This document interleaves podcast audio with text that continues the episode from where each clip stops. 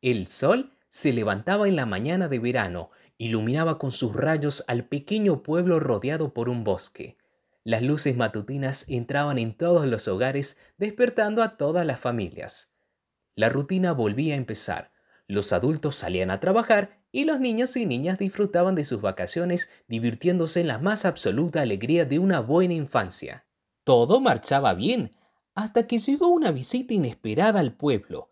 Aquella visita era una larga caravana de enormes carruajes tirados por muchos caballos siguiendo las órdenes de sus amos. La caravana se detuvo en la entrada del bosque formando un círculo. Primero hubo silencio, luego un hombre se subió al techo de uno de los carruajes y la voz hechizante se alzó en el lugar. Queridos niños y niñas, pasen y disfruten. Sí, sí, pasen y disfruten, que aquí llegó la Tierra Infantil, un reino donde los reyes son ustedes. La diversión nunca termina. Aquí están todas las golosinas que puedan comer y saborear y la única regla que existe es no aburrirse. En pocos momentos, el gran grupo de carruajes levantó muchos puestos de atracciones. Todos los puestos eran coloridos, luminosos, ofrecían juegos, comida, música, lo suficiente para que todos los niños fueran atraídos como peces a una carnada. Los pequeños disfrutaban de todo lo que se les ofrecía, eran agasajados en todo momento. Las sonrisas y risas era lo único que se podía ver en sus rostros, un paraíso traído únicamente para ellos. Pero donde hay un paraíso, también hay un infierno y este infierno era uno que estaba oculto en medio de esta belleza. Los niños ignoraban la presencia del ser maligno, porque hay veces en que las criaturas perversas tienen que esperar para mostrarse mientras que sus sirvientes actúan. Los sirvientes del mal eran hombres amables, bien vestidos, con una sonrisa con dientes blancos como las nubes, con voces dulces y amables, y tenían que cumplir la tarea de proveer todo el placer y diversión a cada niño que estaba en las atracciones. Sí, la presa bajó la guardia. Solo bastaba actuar en el momento adecuado para comenzar con el festín oscuro. Las nubes negras cubrieron el cielo. La lluvia empezó a caer salvajemente en el pueblo.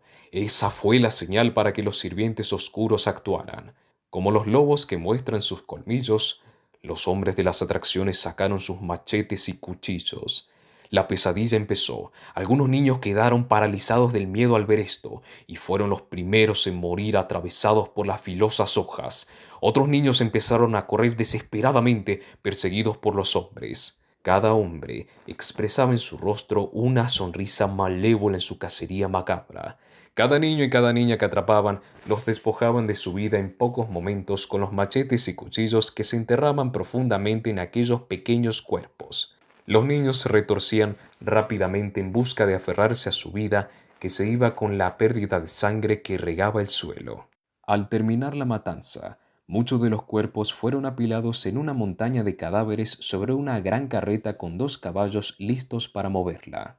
Los muertos fueron llevados a una carpa grande. En el interior de la carpa se hallaba el monstruo responsable de todo este plan maligno. Este ser era una enorme masa de carne oscura.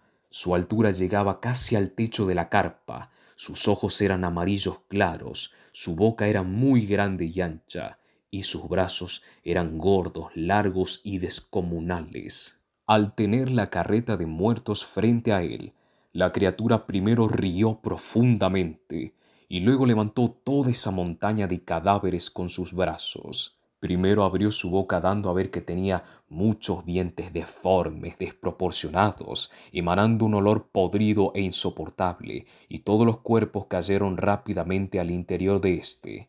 El monstruo masticaba lentamente su comida, disfrutaba el poder sentir huesos crujiéndose entre sus dientes, carne humana siendo triturada en cada movimiento bucal y los órganos exprimidos hasta la nada misma.